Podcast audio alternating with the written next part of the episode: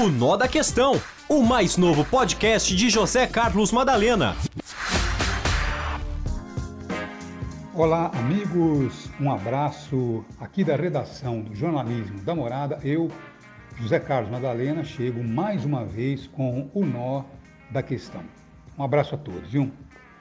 O nó da questão está no fato desse calote histórico dado à Caixa Econômica Federal para tentar vencer as últimas eleições.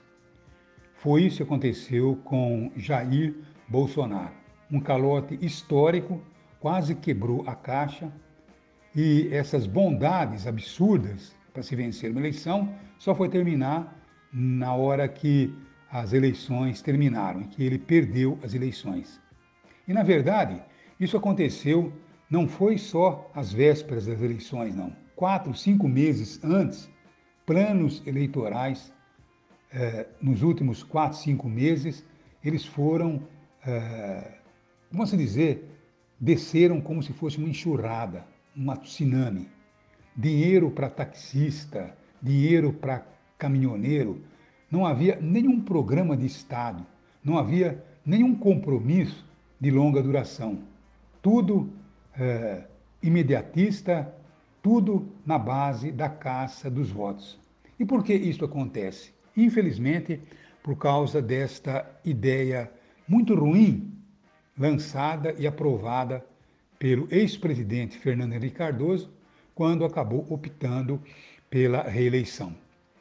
A gente sabe perfeitamente que quatro anos para um presidente da República, para um governador, para um prefeito, muito pouco, muito pouco, porque praticamente durante um ano o administrador executivo ele tem que acertar os ponteiros, montar sua equipe, começar a trabalhar, acertar problemas deixados por governos anteriores. Isso sempre acontece. Então, demora-se quase um ano para se colocar a casa em ordem.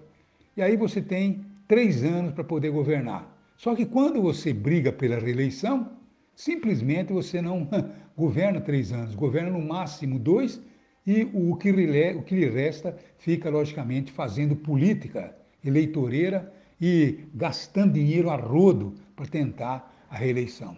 Então, o que nós poderíamos fazer? Poderíamos aumentar de quatro para cinco anos, sem reeleição. Então, no primeiro ano, o, o governo, tanto municipal, estadual, federal, como já disse, poderiam montar sua equipe, acertar todas as coisas e governar durante os quatro últimos anos. Verdade ou não?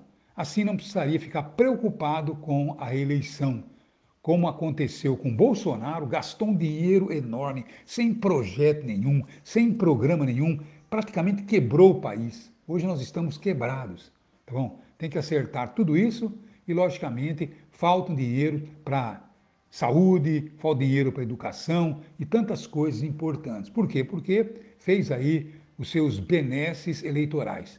Isso não aconteceu só com o Bolsonaro, não. Vocês estão lembrados da Dilma, né? Quer dizer, no último ano de governo, fez todas aquelas eh, benevolências, aquelas eh, situações beneméricas com o, a gasolina, com o gás de cozinha, com a energia elétrica. Depois nós tivemos que pagar exatamente tudo isso. E que acabou, logicamente, resultando aí em muita crítica a então presidente da República. E que deu até guarida para caçar exatamente o seu mandato, sem nenhuma razão, tá bom? Até inventaram uma história, mas infelizmente por ela ter, logicamente, errado para tentar a reeleição. E foi o que aconteceu com Bolsonaro. Ainda bem que não se reelegeu, porque senão nós teríamos aí a continuidade dessa tragédia. Então, no nó da questão, a gente chega à conclusão de que a grande solução para esse país, uma das grandes soluções para esse país, é realmente acabar com a reeleição. Uma triste ideia do ex-presidente Fernando Henrique Cardoso, que foi aprovada pelo Congresso.